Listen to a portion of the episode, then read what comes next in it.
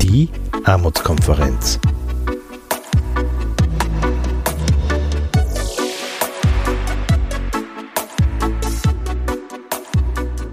Herzlich willkommen zu einer neuen Folge des Armutskonferenz-Podcasts.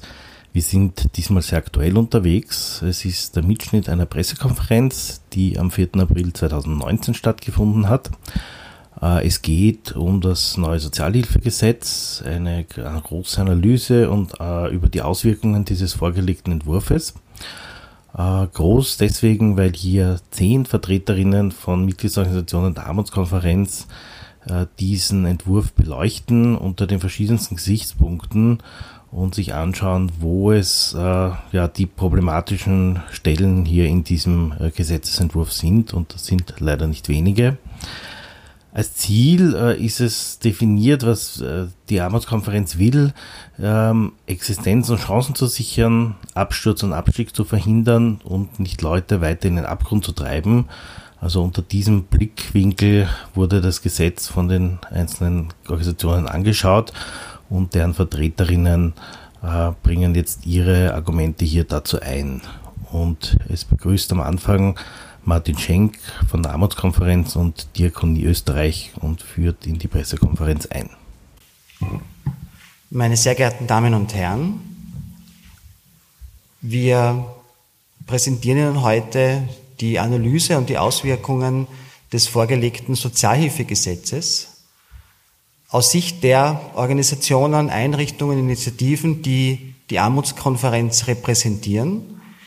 Die Armutskonferenz ist eine, ein großes Netzwerk aller sozialen Einrichtungen in Österreich, die wissen, was es bedeutet, von Armut zu leben und was es bedeutet, von Armut betroffen zu sein und welche Auswirkungen das für Menschen hat, die darunter leiden müssen. Wir betreuen 500.000 Menschen im Jahr und begleiten sie und unterstützen sie. Und wir wissen, was Maßnahmen anrichten können, im Alltag konkret und real. Wir haben uns heute deswegen hier zusammengefunden, weil wir, äh, weil die nächste Woche entscheidend ist für die Zukunft vieler Armutsbetroffene und ihrer konkreten Lebenslage. Am Montag gibt es äh, Gespräche zwischen dem Bund und den Sozialrecht, Sozialreferenten der Länder. Und in den nächsten, übernächste Woche geht das Gesetz in die parlamentarische Verhandlung, in das parlamentarische Gespräch. Und genau dorthin zielt unsere heutige Analyse, unsere äh, äh, Analyse der, der, des Gesetzes in die, also in die, in die Richtung dieser parlamentarischen äh, Prozesse und des Bund- und Sozialreferententreffens. Das Ziel, das uns alle vereint, ist, dass wir Existenz und Chancen sichern wollen und nicht Menschen noch weiter in den Abgrund treiben. Das ist das Ziel jedes letzten und unteren sozialen Netzes, dass es Chancen, Teilhabe und Existenz sichert. An dem muss man es messen, ob es ein Gesetz ist, das gut ist oder ein Gesetz ist, das seine Ziele verfehlt. Dafür sitzen am Podium heute, und wir haben das ein bisschen in Bereiche geteilt, damit Sie sich auch besser sozusagen da zurechtfinden können, um welche Menschen es geht. Wir beginnen mit dem Bereich Frauen, Gewalt, Familie, Kinder. Dazu äh, sind am Podium Doris Pettighofer von der österreichischen Plattform für Alleinerziehende, Barbara Brettner von den österreichischen Frauenhäusern. Sie kommt aus dem Frauenhaus Neunkirchen. Äh, und Erich Fenninger von der Volkshilfe Österreich. Zum Bereich der Auswirkungen auf Leute, die jetzt schon schwierig haben und einen Neuanfang versuchen über Schuldentilgung oder über Privatkonkurs, ist Clemens Mitterlehner von der österreichischen Schuldenberatung da. In den Bundesländern gibt es massive Unruhe, besonders bei den Einrichtungen, die mit äh, einkommensschwachen und Leuten, die wenig Geld haben, arbeiten. Dazu haben wir eine Vertreterin aus Tirolda, das Bündnis gegen Armut und Wohnungsnot, die Susanne Paulweber, sie wird uns dann einiges dazu erzählen. Äh, weiters am Podium Vera Hinterdorfer von der Plattform der Armutsbetroffenen sichtbar werden. Sie wird erzählen aus eigener Erfahrung und der Erfahrung des, dieses Netzwerks, was, wie das Armutsbetroffene trifft. Judith Büringer wird den Bereich Arbeitsmarkt abdecken. Wo ist die Judith da? Judith Büringer den Bereich Arbeitsmarkt abdecken und den Bereich Menschen mit Behinderung, diesmal mit einem Schwerpunkt auf Menschen mit psychischen Erkrankungen, weil es da sozusagen hinten und vorne fehlt, auch in diesem Gesetzesentwurf, wird Christian Eigner vom Vertretungsnetz und Michael Felten von Promente Ihnen eine Analyse vorlegen. Und so möchte ich beginnen mit äh, der Doris Bettighofer von der Plattform für Alleinerziehende. Ja, guten Morgen. Ähm, ich möchte gleich einsteigen und sagen, wir bleib, also unsere Kritik bleibt aufrecht. Leider haben wir feststellen müssen, dass auch nach der Begutachtungsphase und der umfassenden Kritik wieder nicht auf die Lebensrealitäten der Familien bzw. Alleinerziehenden und ihre Kinder eingegangen worden ist. Und wir haben echt große Sorge, dass die Umstellungen und Einsparungen Alleinerziehende in so gravierende Notsituationen bringen, dass sie ihren Lebensunterhalt nicht mehr finanzieren können. Fakt ist, nach wie vor, die Kinderstaffelung ist für Alleinerziehende weiter aufrecht. Es wird gekürzt je nach Aufenthaltsdauer, es wird gekürzt aufgrund von Deutschkenntnissen und äh, aufgrund von fehlender Qualifizierung. Ähm, das Ganze wird äh, eigentlich mit einer, oder die große Sorge, äh, mit einem Bonus vom Tisch gewischt, den es de facto nicht gibt, beziehungsweise wo nur, einfach nur eine Option äh, geschaffen worden ist. Und besonders an, an der Ausgestaltung beziehungsweise am Alleinerzieherbonus selber üben wir verstärkt Kritik diesmal. Den Alleinerziehenden wird äh, suggeriert oder gesagt, bitte rechnet doch mit Geld, das ihr nicht habt. Und das finden wir nicht nur existenzsichernd, sondern fast ein bisschen gemein, weil das ist das oberste Prinzip äh, bei Menschen, die sowieso mit wenig Geld auskommen müssen, ähm, nur mit dem zu rechnen, was man wirklich hat. Beziehungsweise äh, sehen wir den Bonus insofern sehr kritisch, weil er weitere Ungleichheit in die Familien hineinbringt. Es wird jetzt nicht nur unterschieden zwischen, äh, wann das Kind geboren ist, ist das erste Kind oder das dritte Kind, sondern es wird auch nun auch Familienform unterschieden. Und ähm, das ist eigentlich unzulässig. Man muss die Kinder fördern nach dem Bedarf, den sie brauchen. Und der ist in alle Familien gleich. Ähm, was nicht sichtbar wird, ist, wie die, die Realität für Alleinerziehende ausschaut, wie zum Beispiel eine Kürzung von 20 Euro das ganze System schon zum Kippen bringen kann. Das ähm, merkt man immer wieder aus der Praxis und, und auch in der Öffentlichkeit, äh, dass, äh, dass das nicht klar ist, dass 20 Euro im Monat weniger bedeuten können. Man hat viermal kein Abendessen oder viermal ein ganz kleines Abendessen. Oder man wünscht sich als Alleinerziehende oder ist froh, wenn das Kind einmal bei den Nachbarkindern ist, dass dort vielleicht zum Essen kriegt. In der Kleid also bei Kleidung, Schuhen äh, ganz gravierend. Die Schuhe sind vielleicht einmal zu klein, die nächsten dann halt zwei Nummern zu groß. Das kann äh, bereits so kleine Einschnitte können das auslösen. Ähm, unsere äh, größte Befürchtung ist aber, dass eigentlich die Lebenskosten mehr, oder die, die Wohnungskosten mehr bezahlt werden können und dass die neuen Regelungen wirklich äh, Wohnungslosigkeit für Alleinerziehende bedeutet, mit, seinen, mit den ganzen negativen Folgen, die dranhängen. Äh, wenn eine Familie keine Wohnung mehr hat, geht es ganz massiv aufs Kindeswohl und ähm, da haben wir auch ganz schlimme Rückmeldungen äh, gekriegt, zum Beispiel aus Mutter-Kind-Häusern, dass, äh, dass die dann wirklich auf der Straße stehen oder in die verstickte Wohnungslosigkeit gehen müssen. Ja, ähm, was brauchen aber jetzt Alleinerziehende wirklich, äh, damit sie eine gewisse, eine gewisse Sicherheit haben? Alle Kannbestimmungen in so einem Gesetz äh, erzeugen Unsicherheit und berauben die Menschen die Kraft, die sie eigentlich äh, für den Alltag brauchen würden. Und es erzeugt massiv Angst, weil die schnelle Umsetzung, die kommen sollte, braucht für die Familie eine gewisse Vorbereitung, die es dann nicht leisten können, wenn sie nicht wissen, wie es ist. Und in die Richtung hin möchten wir einfach auch an die äh, Regierung appellieren, an die Menschen, äh, in die Ausschüsse, die jetzt dieses äh, Gesetz dann äh, fertig machen, schaut, dass wirklich äh, die Maßnahmen eine Sicherheit für die Familien bringen, dass äh, der Lebensunterhalt gesichert ist, dass, dass sie sich auf was verlassen können und nicht in der Luft hängen. Danke. Danke. Wir sitzen da, wenn wir genau hinschauen wollen. Das war auch unsere Motivation, heute die Pressekonferenz zu machen. Genau hinschauen heißt, äh, den Gesetzestext wirklich genau anzuschauen. Das eine ist sozusagen PR-Ziele oder PR-Mappen von Regierungen, von politisch Verantwortlichen. Das andere ist aber sich wirklich den materiellen Text genau anzuschauen. Was steht denn da wirklich drin und was heißt das konkret für die Leute? Und das tun wir heute genau hinschauen. Viele äh, der Teufel steckt oft im Detail und auch gerade bei diesem Gesetz und eins davon äh, wird Barbara Brettner uns auch schildern, nämlich welche Auswirkungen es auf Frauen hat, die von Gewalt betroffen sind. Ja, meine Kollegin von der Plattform der Alleinerziehenden ist bereits ein wenig in das Thema, natürlich sogar sogar im Detail äh, ganz gut zugegangen. Mein Blickwinkel ist ähm, Frauen, die von Gewalt betroffen sind. Da kommt noch ein Themenbereich dazu.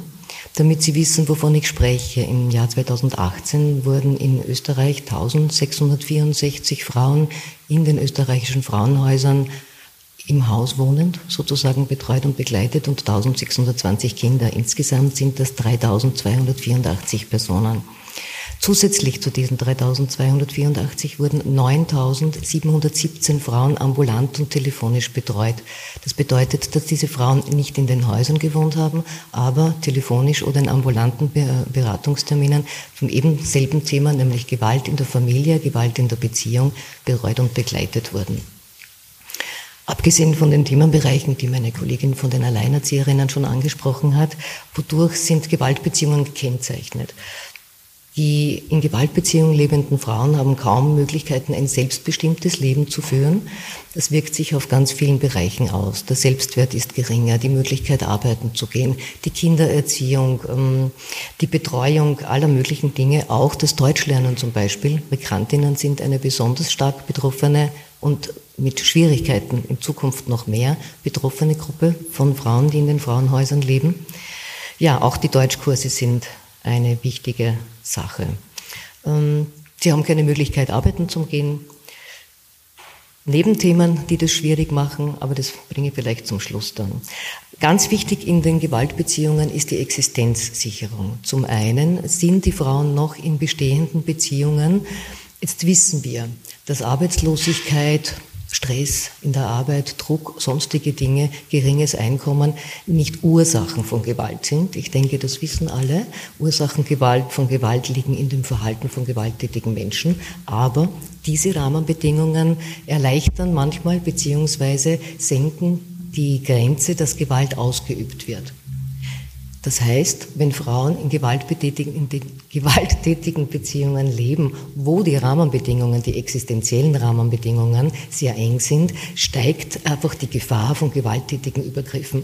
Das betrifft Frauen, die von Gewalt betroffen sind und in der Beziehung bleiben. Möglichkeiten hier auszuweichen, und da kommt dann der zweite Schritt, würden oder möchten sich Frauen von diesen Gewaltbeziehungen befreien, dann stehen sie anderen Voraussetzungen bzw. Schwierigkeiten gegenüber. Ähm, die wurden schon angesprochen und die sind natürlich momentan eng mit dem äh, Sozialhilfegesetz und den Veränderungen verknüpft. Denn ähm, die Existenz ist einmal das Wichtigste. Da geht es um die Höhe der Einkommen. Das heißt, das wird verringert. Das wurde schon gesagt, dass eine Frau mit drei oder vier Kindern, das dritte Kind ist 44 Euro wert. Wie soll man mit so etwas leben? Ne? Das heißt, die Möglichkeit, sich zu trennen, ist durch diese Rahmenbedingungen der Existenzsicherung schon um einiges erschwert.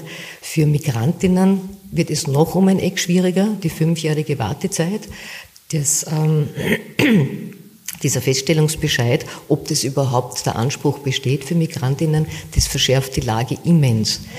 Das heißt, unterm Strich bleibt über, dass Frauen, die von Gewalt betroffen sind, egal wo sie bleiben, ob in der Beziehung, dann verschlechtert sich die existenzielle Situation der Gesamtfamilie, das erhöht wieder die Möglichkeiten der Übergriffe.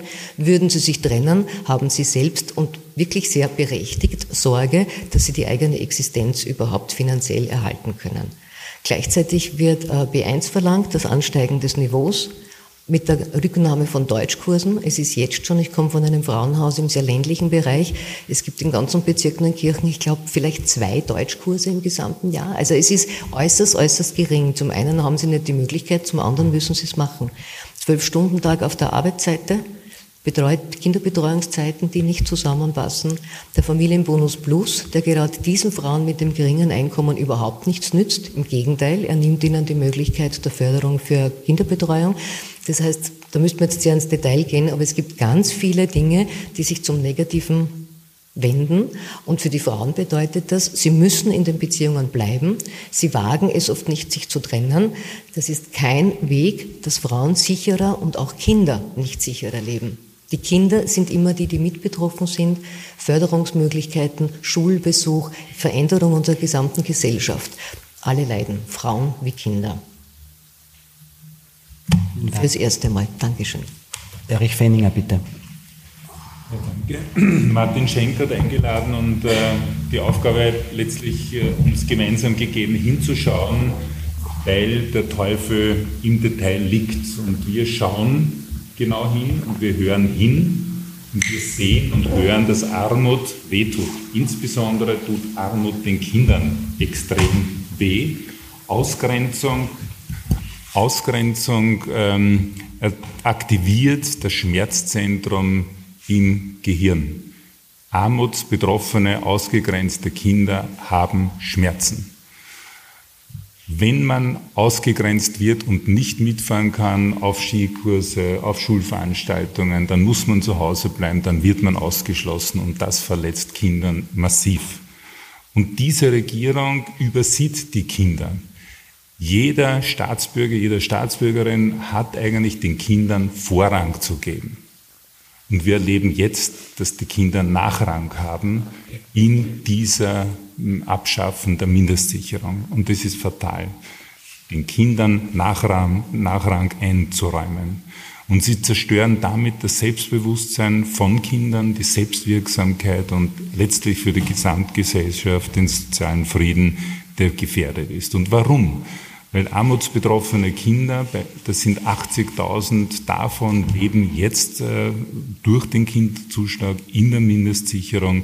Und über der Hälfte hat 53 Prozent leben in überbelegten Wohnungen, in schlechten Wohnungen.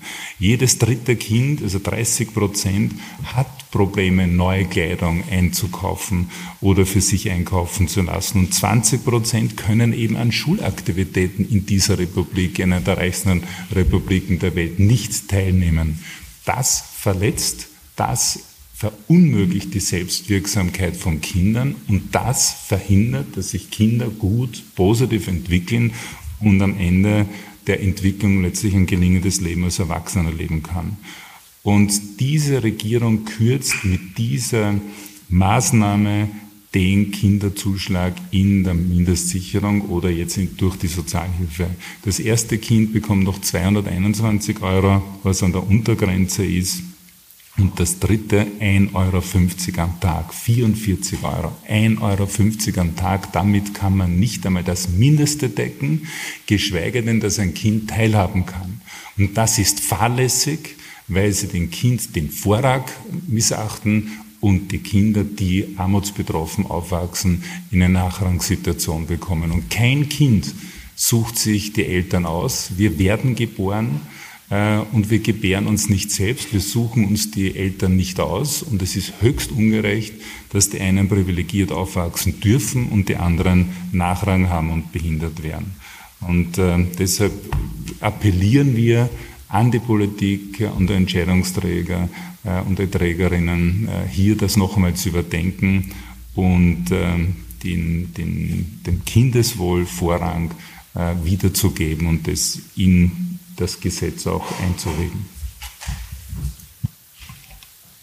Susanna Paulweber äh, vertritt das Bündnis gegen Armut und Wohnungsnot aus Tirol, gerade aus den Bundesländern, aus den westlichen Bundesländern, Vorarlberg, Tirol, auch Salzburg, kommen große Sorgen der Einrichtungen, die äh, mit Menschen arbeiten, von Wohnen über Gesundheit, über Bildung, über Familien, über Frauen, äh, weil besonders dort die Wohnkosten so hoch sind, gerade in den Städten. Und äh, dieses Gesetz äh, kann auf dieses Problem keine Antwort geben.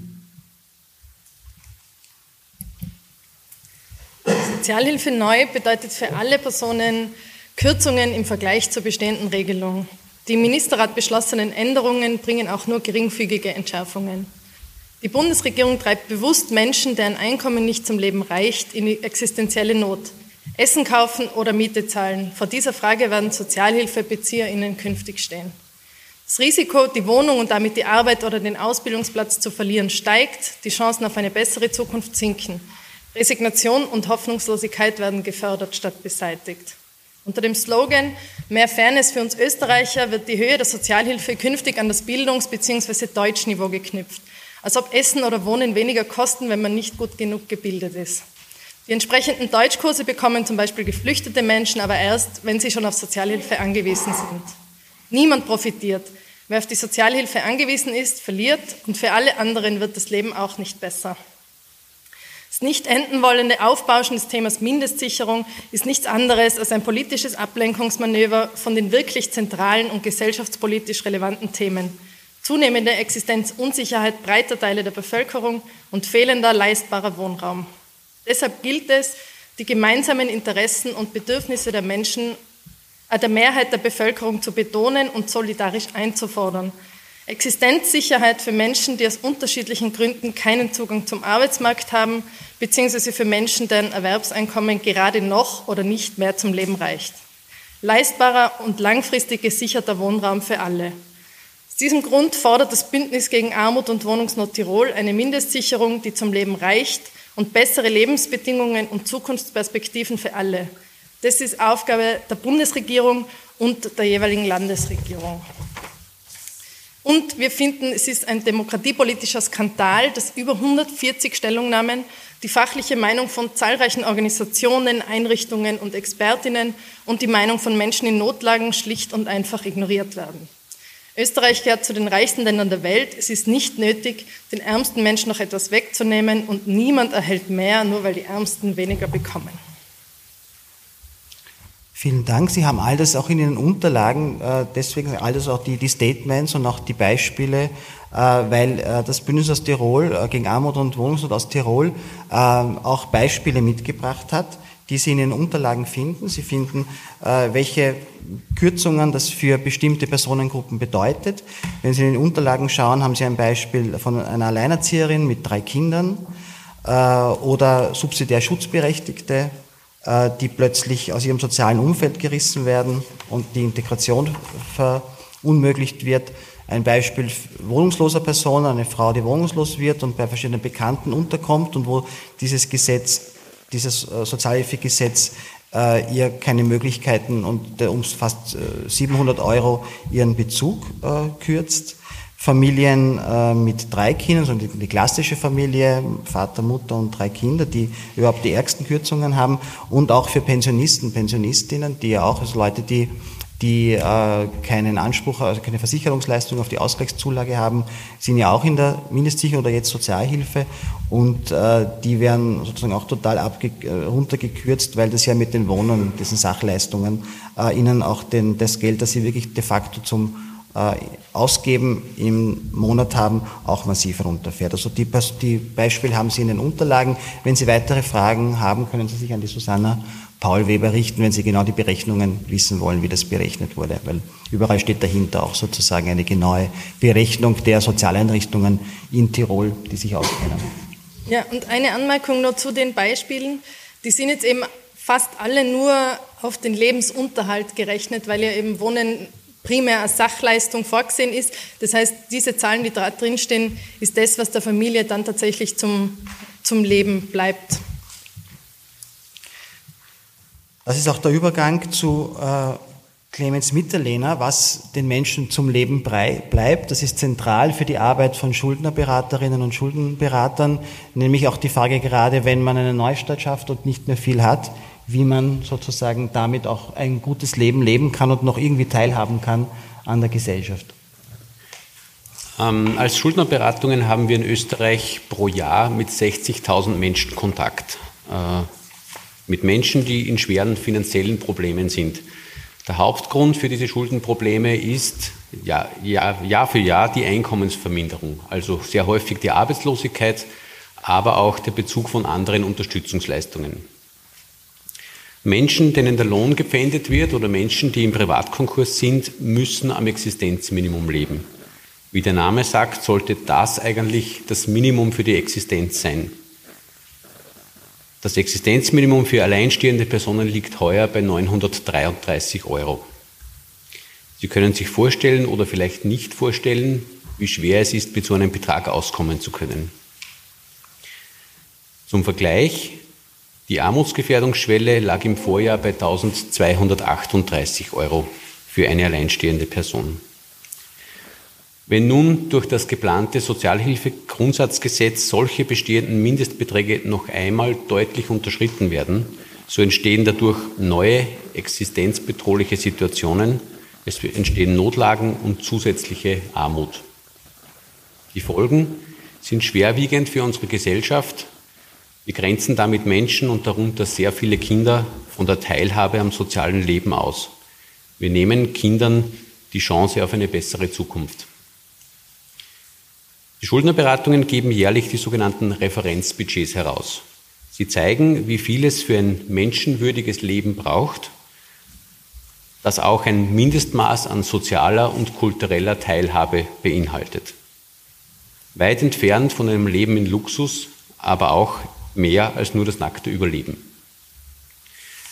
Das Referenzbudget ergibt für eine alleinstehende Person Kosten von monatlich 1416 Euro. Das ist etwas mehr als die Armutsgefährdungsschwelle und deutlich mehr als das Existenzminimum. Es ist zynisch, Menschen gerade einmal das nackte Überleben zuzugestehen oder nicht einmal das und gleichzeitig Integration zu verlangen. Oder zu verlangen, aktiver Teil der Gesellschaft zu sein. Seien es Bücher für die Kinder, ein Internetanschluss zum Beispiel für die Jobsuche, ein Fortbildungskurs, ein Kinobesuch oder ein Kaffeehausbesuch mit Freundinnen. All diese Dinge bleiben oft nur ein Wunschtraum für Menschen in Armut. Diese Isolation hinterlässt Spuren an den Menschen und Spuren an unserer Gesellschaft. Aus den jüngsten Exekutionszahlen des Justizministeriums geht hervor, dass sogenannte Räumungsexekutionen, das heißt Delogierungen aus Wohnungen, im Vorjahr um 6 Prozent gestiegen sind. Das heißt, in einem der reichsten Länder der Welt ist davon etwa jeder 300. Haushalt betroffen. Laut der Statistik Austria sind 3 Prozent der Haushalte von Energiearmut betroffen. Wohnungen können nicht ausreichend beheizt werden. Kinder können Hausübungen nur bei Tageslicht machen. Klienten in der Schuldnerberatung erzählen uns solche Geschichten aus ihrem Leben täglich. Ich möchte mir nicht vorstellen, wie sich diese Zahlen weiter erhöhen werden, wenn viele Menschen aufgrund des geplanten Gesetzes noch weniger Geld zur Verfügung haben. Wir erwarten uns von der Politik Maßnahmen, die solche Entwicklungen, die für die Betroffenen wirklich dramatisch sind, bekämpfen und nicht Gesetze, die das alles noch verschlimmern. Ein weiterer, weitere Gruppe, die massiv betroffen sind, äh, sind Menschen mit Behinderung. Wir haben einen Schwerpunkt auf Menschen mit psychischen Erkrankungen, weil äh, die äh, nicht erfasst sind oder nicht so einfach auch von der Definition erfasst sind. Aber dazu kann Christian Eigner vom Vertretungsnetz mehr sagen. Ja, wir vertreten als Vertretungsnetz ja auch Menschen mit psychischer Beeinträchtigung. Und kurz gesagt ist das Sozialhilfegrundgesetz stellt eine Rückkehr zur Sozialpolitik des 19. Jahrhunderts dar. Die Errungenschaften der Mindestsicherung, die man gut weiterentwickeln könnte, werden plötzlich vom Tisch gewischt. Und es ist jetzt wieder beschämend, äh, an einer psychischen Krankheit, an einer psychischen Beeinträchtigung zu leiden. Ein Punkt, ähm, Menschen mit psychischer Beeinträchtigung ist es großteils unmöglich, am äh, an der Erwerbsarbeit äh, teilzunehmen, dem Arbeitsmarkt zur Verfügung zu stellen. Und trotzdem äh, gibt es einen 35 Prozent der Sozialhilfeleistung ist abhängig von der Vermittelbarkeit am Arbeitsmarkt. Es gibt zwar eine Ausnahme mit einer Invalidität, aber das ist wieder mit sehr bürokratischen Aufwand verbunden, zu dieser Einstufung zu kommen. Deswegen befürchten wir, dass es zu einer massiven Bedrohung durch diese Kürzung kommt, dass letztlich dann nur mehr 65 Prozent der Grundleistung überbleiben. Dann gibt es eine gute Überschrift, der sogenannte Behindertenbonus, der eigentlich dafür gedacht ist, für die behinderungsbedingten bedingten Mehraufwand, den behinderungsbedingten Mehraufwand abzudecken. Das sind 155 Euro, aber auch hier der Teufel im Detail, 50 Prozent äh, geminderte Erwerbsfähigkeit müssten vorliegen. Das ist wieder das Problem, wie komme ich dazu? Ich muss mir beim Bundessozialamt einen Behindertenausweis besorgen.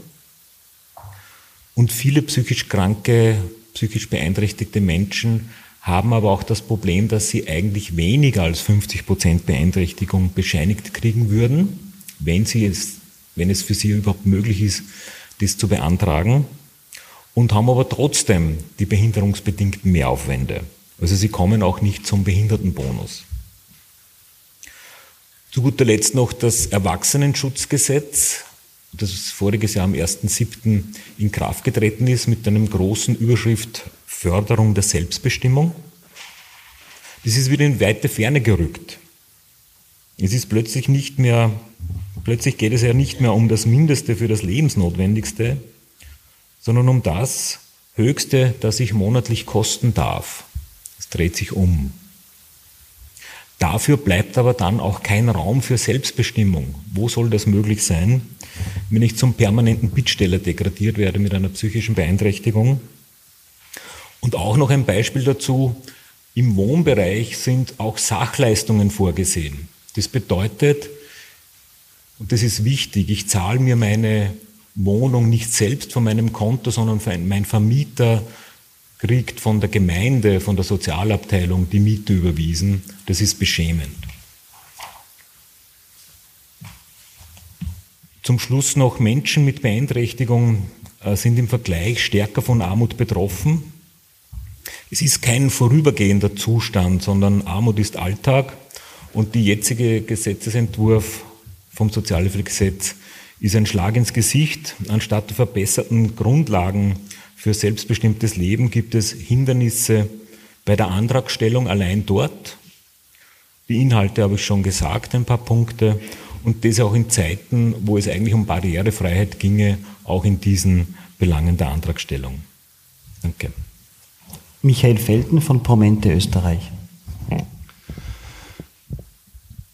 All die Dinge, die wir gerade gehört haben und die wir noch hören werden von den Kolleginnen aus den anderen Organisationen, ähm, werden einen großen Effekt haben. Äh, diese Verunsicherung oder diese Nicht-Sicherstellung von sozialen Rechten wird zu großen gesundheitlichen Problemen führen und insbesondere auch zu psychischen Problemen, wenn die Menschen unter Druck sind und äh, unter Unsicherheit, unsicheren äh, Bedingungen leben müssen.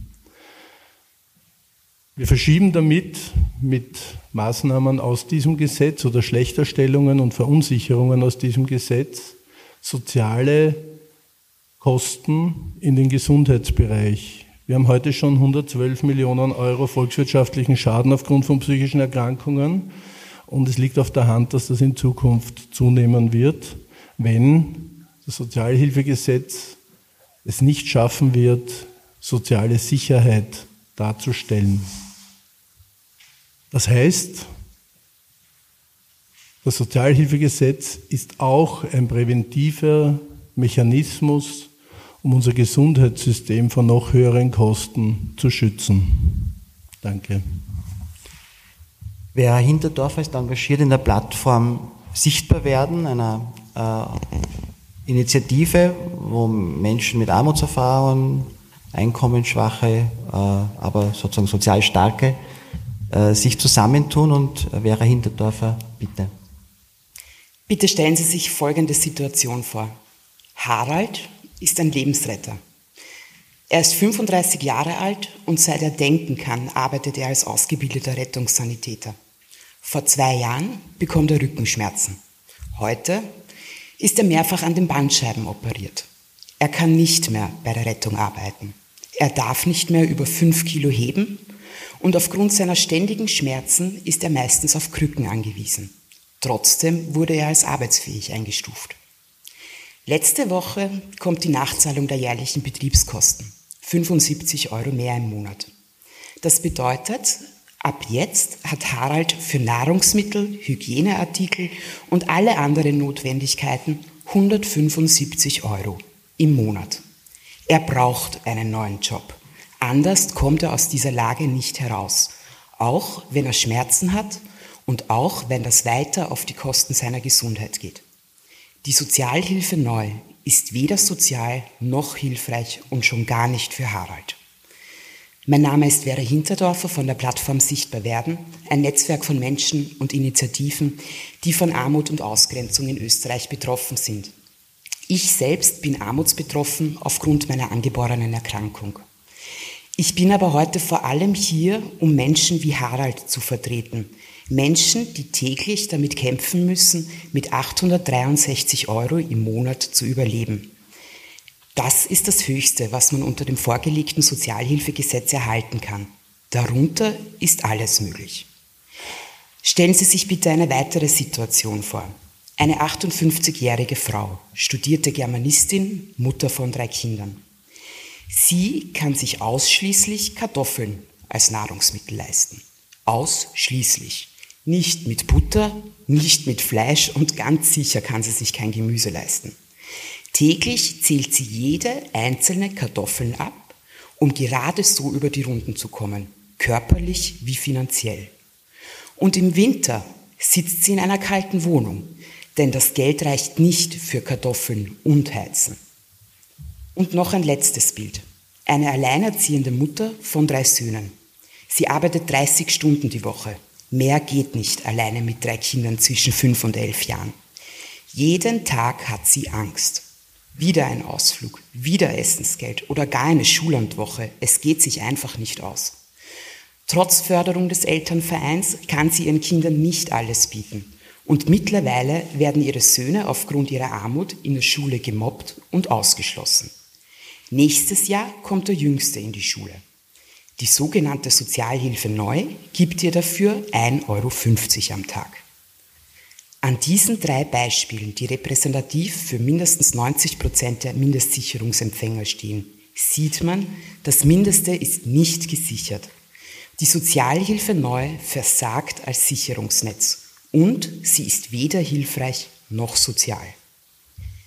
Kabarettist Lukas Resetaritz bringt eigentlich unsere Statements in seinem neuen Kabarett auf den Punkt. Und das möchte ich Ihnen nicht vorenthalten. Ein kurzer Auszug. Arbeit soll sich wieder lohnen. Was machen wir da? Man senkt die Mindestsicherung. Logisch, dann wird der Mindestlohn ja automatisch mehr wert. Eh klar, wenn ich gleich groß bin wie ein anderer und dann schneiden sie dem die Haxen ab, na dann bin ich ja automatisch größer, weil er ist ja kleiner, wie er jetzt so dasteht. So viel der Auszug. Und es soll noch mehr gekürzt werden. Sind diese 0,9 Prozent des jährlichen Sozialbudgets es wirklich wert, unseren Mitmenschen das Mindeste zum Existieren zu nehmen? Mit ihrem neuen Gesetz zeigt die Regierung klar, dass man das Mindeste nicht verdient hat, wenn man nicht genug leistet. Und deshalb noch eine Überlegung zum Schluss. Ist es wirklich sinnvoll, das Mindeste zum Leben zu kürzen, damit sich jemand, der arbeitet, besser fühlt? Wäre es nicht vielleicht sinnvoller, Löhne zu erhöhen und Arbeitsplätze zu schaffen, auch für ältere und erkrankte Menschen, damit weniger Menschen die sogenannte Sozialhilfe zum Überleben brauchen? Danke sehr. Das jetzige Sozialhilfegesetz ist ja ein Puzzlestein in einem größeren Bild, in einem Bild, das für den, das untere Einkommensdrittel eine Katastrophe darstellt. Und dieses Bild wird Judith Püringer äh, zeichnen. Es geht ja auch um die, nicht zu vergessen, dass es hier auch um die Kombination mit den Einschnitten und den äh, in der Arbeitslosenversicherung und der Abschaffung der Notstandshilfe geht. Das ist ein größeres Bild und die Sozialhilfe ist quasi der erste Schritt zu diesem. Gesagt wird, dass mit diesem Gesetz Integration in einen Arbeitsmarkt ermöglicht wird. Was wir sehen, ist dass es in Wirklichkeit schlimmer wird, dass es schwieriger wird, am Arbeitsmarkt wieder Fuß zu fassen. Warum? Wir glauben an das Ziel existenzsichernder Beschäftigung für alle und wir finden, wir sollten dieses Ziel nicht aus den Augen verlieren. Dieses Ziel wird aber mehrfach ausgehebelt ähm, an verschiedenen Stellen. Einerseits ist die Bekämpfung und Vermeidung von Armut und sozialer Ausgrenzung gar nicht mal als Ziel formuliert in diesem Entwurf. Das zeigt schon sehr klar, wohin die Reise geht.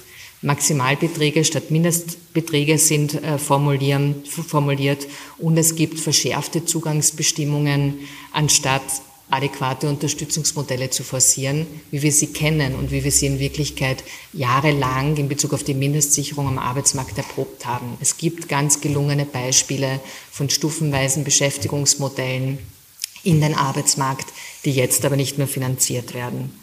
Und ein Detail, äh, das eigentlich noch untergegangen ist, in der Sozialhilfe wird von Arbeitspflicht gesprochen. Die Arbeitsverpflichtung ohne faire und ohne monetäre Vergütung wird eigentlich festgeschrieben. Und wir sehen jetzt, dass die Diskussion darum schon eröffnet wurde. Man beginnt bei den Asylwerbern und Asylwerberinnen, wo man von 1,50 Euro Stundenlohn spricht. Und wir glauben, dass damit eine arbeitsmarktpolitische Lawine losgetreten werden wird, wo wir sehr schnell bei 1 Euro Jobs für alle landen werden. Wir sehen, dass die neue Sozialhilfe bestimmte Gruppen dezidiert ausschließt. Subsidiär Schutzberechtigte sind ausgeschlossen und für andere wird die Sozialhilfe voraussetzungsvoller. Der sogenannte Arbeitsqualifizierungsbonus wird eingeführt.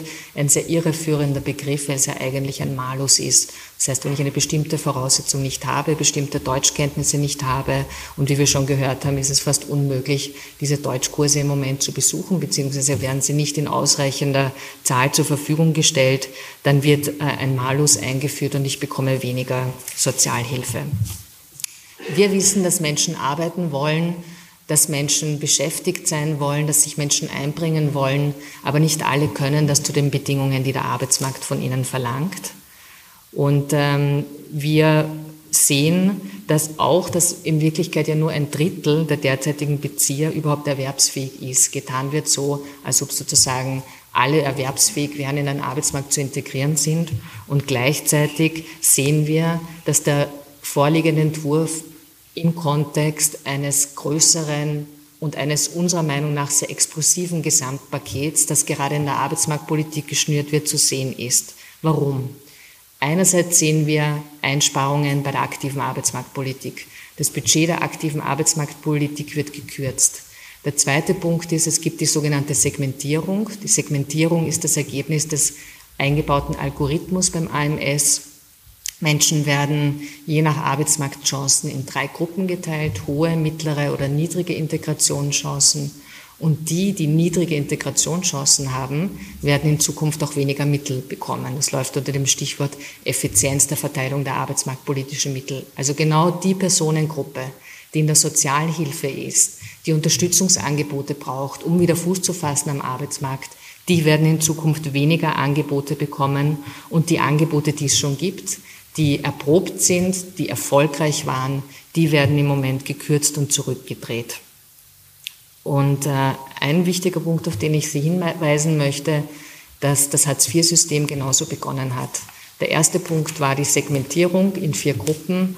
Äh, der zweite Punkt waren die 1-Euro-Jobs. Und der dritte Punkt, das war die Abschaffung der Notstandshilfe. Genau das glauben wir auch. Wir glauben, dass die Sozialhilfe neu, dass dieser Entwurf der erste Schritt ist, der erste große Schritt ist und der zweite Schritt wird im Herbst erfolgen, wo die Notstandshilfe abgeschafft wird, in ein sogenanntes Arbeitslosengeld neu integriert wird und die Situation dann für einen noch breiteren Personenkreis, nämlich für alle Notstandshilfebezieherinnen, noch erschweren wird. In Wirklichkeit glauben wir also, dass die Sozialhilfe Teil eines sehr explosiven, großen Gesamtpakets in der Arbeitsmarktpolitik ist, das gerade geschnürt wird. Wir haben genau, wir haben gesagt, wir wollen genau hinschauen und wir haben genau hingeschaut. Wir haben uns den Gesetzestext genauer angeschaut, als Sie es auch bisher in, ich sage es jetzt auch sozusagen kritisch, in den Medien gelesen haben. Äh, wir haben versucht, unsere Expertise äh, aus den sozialen Einrichtungen hier einzubringen. Ich möchte Ihnen noch zwei dieser Details die sozusagen der Teufel versteckt hat im Gesetz, noch schildern, die bisher auch eigentlich kaum oder gar nicht diskutiert wurden. Das eine ist die Frage der Soforthilfe und das zweite ist die Frage des schriftlichen Bescheides. Im jetzigen Entwurf gibt es keine Bestimmung mehr, die festlegt, bis wann eine Entscheidung am Amt getroffen wird. Bisher war die Pflicht im alten, alten Mindestsicherung, dass innerhalb von drei Monaten eine Entscheidung getroffen werden muss. Äh, die ist weg. Das heißt, das Amt kann sich de facto, weiß nicht wie lange jetzt äh, Zeit lassen und sie können nicht sagen, na wann ist jetzt irgendwie, wann kommt jetzt mein Bescheid. Widerspricht auch jeglicher Soforthilfe. Hilfe. Wir wissen, wer früh hilft, hilft doppelt. Äh, und ohne Regel wird das sozusagen Willkürtür und Tor öffnen. Und das Zweite, auch die Verpflichtung, schriftliche Bescheide auszustellen, ist gestrichen, ist im neuen Entwurf nicht mehr drin. Ein schriftlicher Bescheid ist aber eigentlich selbstverständlich, wenn es um eine so sensible Grundrechtsmaterie geht, wie das letzte soziale Netz. An den zwei Beispielen sehen Sie, dass es symptomatisch für den Geist, denn dieses Gesetz atmet.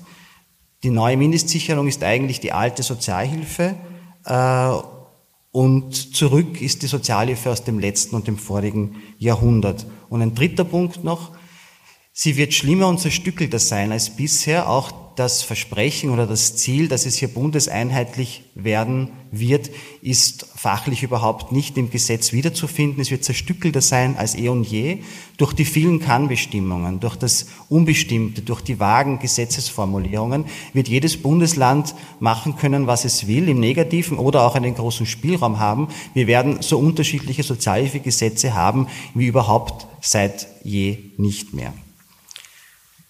Zusammengefasst, Reformen wären sinnvoll, wenn sie versuchen würden, die Existenz und die Chancen zu sichern, aber nicht Leute weiter in den Abgrund zu treiben.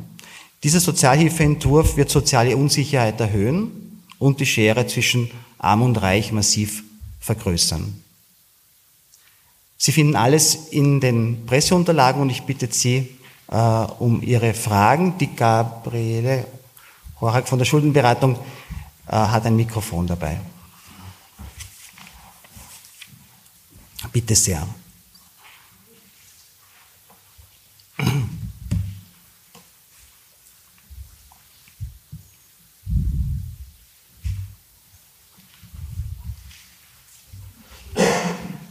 Da gibt es eine Frage. Ähm, ich wollte fragen, an wen richten Sie vor allem Ihren Appell? Setzen Sie Ihre Hoffnungen da in die Ländervertreter, dass sie da noch gehört werden oder äh, ins Parlament? Also wen konkret wollen Sie jetzt heute ansprechen? Also die zwei, ähm, die, die zwei konkreten Treffen, die es auch gibt. Am Montag das Treffen Sozialministerinnen und Sozialreferenten der Länder. Und das zweite ist der parlamentarische Prozess. Am nächsten, am 15. ist der Sozialausschuss wo sozusagen noch Möglichkeiten und Spielraum in einem parlamentarischen Prozess gibt, was zu ändern, wenn man es will. Von eurer Seite noch? An wen noch was zu ergänzen? Passt, okay. Doch, an Sie als Medien, denn Sie sind die, die Informationen weiter verbreiten können, ebenso an die richtigen Leute.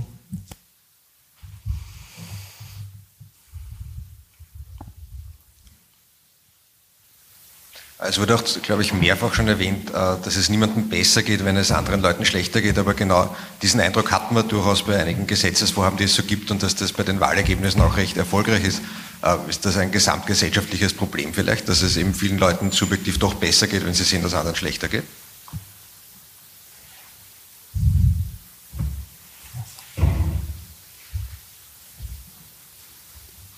Ja, ich meine, ich kann, kann jetzt psychologisch sprechen. Ja, das ist natürlich eine, ein, ein, psychologischer Effekt, ein psychologischer Trick, ja, äh, der basiert auf dem Prinzip, auf der Emotion des Neides. Und der Neid äh, funktioniert ja immer so, dass äh, es nicht darum geht, dass äh, ich was bekomme, sondern dass es der andere nicht hat. Das ist die viel stärkere sozusagen Tendenz, die dem Neid innewohnt. Und er hat noch eine massiv unsolidarische Tendenz, dass er, ähm, äh, dass er soll ich es sage Ihnen ein Beispiel. Es gibt das bekannte Beispiel aus London, wo, eine, ein, wo Arbeiter, Arbeiterinnen oder Angestellte um Lohnerhöhung verhandelt haben mit ihrem Arbeitgeber und dann aber auf diese Lohnerhöhung verzichtet haben, nur damit eine andere Gruppe im, Betrieb, die sie überhaupt nicht ausstehen hat können, diese Lohnerhöhung auch nicht bekommt. Das heißt, der Move ist so stark, dass ich auf was verzichte, was mir nützt, was in meinem Interesse ist, was eigentlich mir gut tut, nur damit zwei andere, der in der Öffentlichkeit nicht gut angesehen ist, nicht bekommt.